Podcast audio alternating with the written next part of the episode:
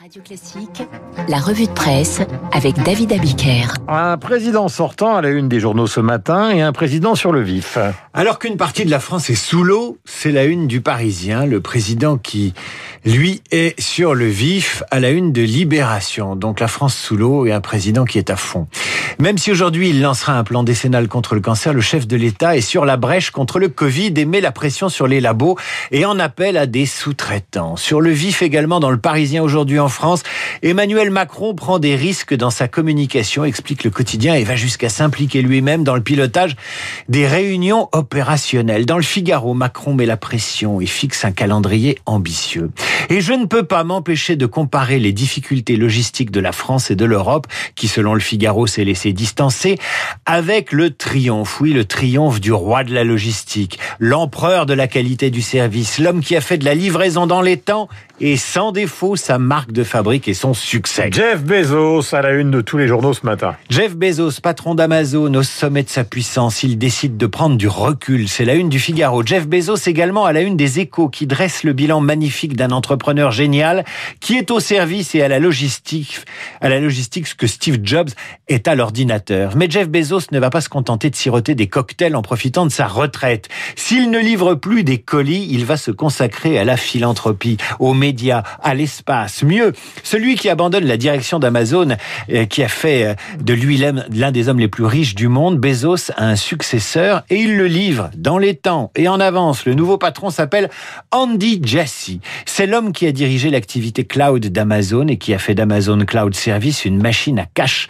qui réalise aujourd'hui plus de la moitié du résultat d'exploitation d'Amazon, soit plus de 3 milliards et demi de dollars. Andy Jassy est entré chez Amazon du temps où l'entreprise était une toute petite librairie. En 2000, il devient l'un des principaux assistants de Jeff Bezos, mais surtout, lisez l'édition française du Wall Street Journal dans l'opinion. Le Wall Street raconte cette réunion de brainstorming dans le salon de Jeff Bezos. On est en 2003. Les collaborateurs du patron DJC en tête réfléchissent à une nouvelle idée, un nouveau business. Amazon dispose d'une énorme infrastructure informatique. Elle ne l'exploite que, que partiellement. Toute cette capacité de stockage de données, elle ne l'exploite que pour ses clients jusqu'à présent. Eh bien, elle pourra la proposer euh, à d'autres clients.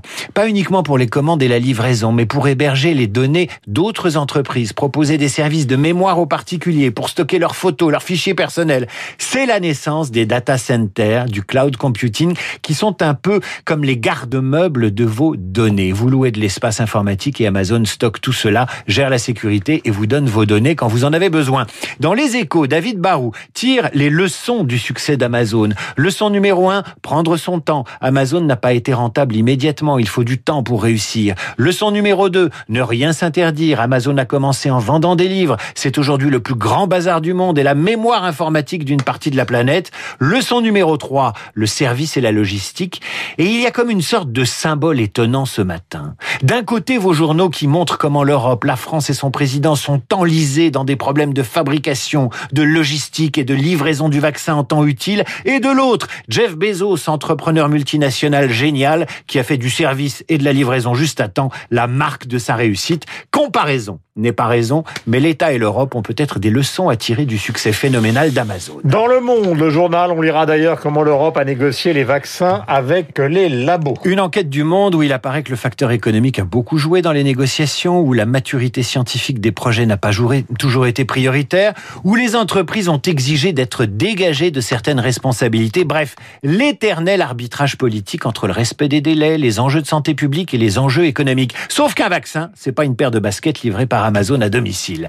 Dans le monde toujours et sur un tout autre sujet, le ministère de l'Éducation nationale a lancé, sans faire trop de bruit, un groupe de travail sur la transidentité des jeunes enfants et des ados. Car les équipes éducatives sont désormais confrontées à ces sujets et bien entendu, elles ne savent pas quoi répondre à des mômes ou des adolescents qui ne se sentent, et je cite le monde, pas bien dans leur genre, par rapport avec leur sexe, ni vraiment fille, ni vraiment garçon.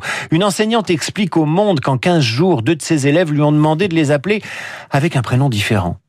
Du leur et de leur genre. Une première en 30 ans, dit l'enseignante. Des jeunes qui appartiennent à la génération des réseaux sociaux sur lesquels ils revendiquent leur identité sous le hashtag non binaire. Ça paraît surréaliste, mais quand c'est un môme de 17 ans qui se suicide après un différent sur le sujet avec des personnels de son lycée, voilà qui prend des proportions qui dépassent la passade ou le caprice individuel.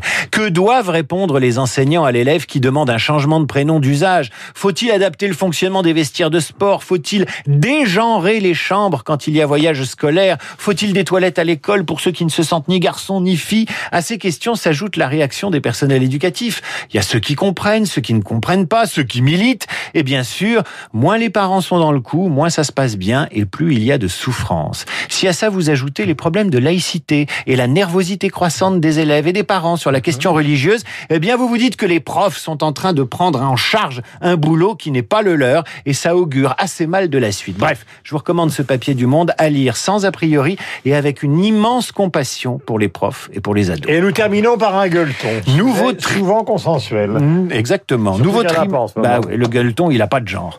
Nouveau trimestriel. Continuez, Evelyne. Dont le numéro 1 est sorti en novembre. Voici le numéro 2 qui met le pâté en croûte à la une. Gueuleton, c'est le magazine des bons vivants qui se propose de déambuler, je les cite, librement au gré Mmh. des appétits et des rencontres. Je vous livre le titre des rubriques, ça augure bien du sommaire.